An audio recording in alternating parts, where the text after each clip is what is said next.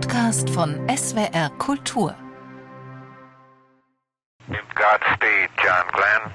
Gute Reise, John Glenn, wünschte der Backup-Astronaut Scott Carpenter. Er wäre der Ersatzmann gewesen, hätte John Glenn aus irgendwelchen Gründen absagen müssen. Doch der damals 41-Jährige hätte sich wahrscheinlich nicht mal von einem Hals- und Beinbruch von der Reise ins All abhalten lassen. Zu groß waren seine Flugbegeisterung und sein Ehrgeiz. 50 Mitbewerber hatte er ausgestochen und zahlreiche Fehlstarts ausgehalten. Das Wetter, ein Leck im Tankschlauch, immer wieder musste der Start der Friendship 7 verschoben werden. Den Namen für die Raumkapsel hatten sich seine Kinder ausgedacht. Doch am 20. Februar um 9.47 Uhr hieß es endlich 3, 2, 1, 0, ignition, liftoff. Am Strand von Florida jubelten und winkten Frauen und Männer der Trägerrakete zu, die immer kleiner wurde. Endlich hatten auch die Amerikaner einen Menschen erfolgreich in die Erdumlaufbahn geschossen. Nachdem die Russen mit Juri Gagarin den Platz in den Geschichtsbüchern mit erster Mann im All besetzt hatten, musste die Weltmacht Amerika nachziehen, und zwar schnell. Präsident Kennedy verfolgte im Weißen Haus gebannt den Flug ins All.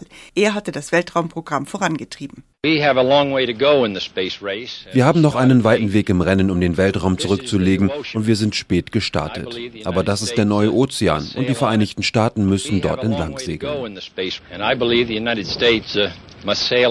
Mit John Glenn hat er dafür den perfekten Kapitän gefunden. Der Mann war Flieger bis ins Mark.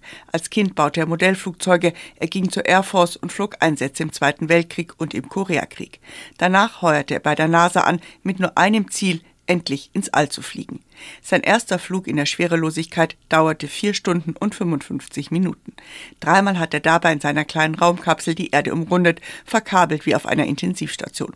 Doch Glenn genoss den Flug in vollen Zügen. Hey, and I feel fine. Capsule is turning around. Oh, that view is tremendous. Mir geht es gut, die Kapsel dreht sich, oh, die Sicht ist gewaltig, teilte er dem Kontrollzentrum in Houston mit. Bei der Landung gab es dann doch ein Problem. Der Hitzeschild für den Wiedereintritt in die Erdatmosphäre drohte sich abzulösen. Am Ende musste Glenn statt per Autopilot von Hand gesteuert im Karibischen Meer landen. Doch als John Glenn in seinem silbernen Astronautenanzug aus seiner Raumkapsel herauskletterte, war er endgültig zum Helden geworden.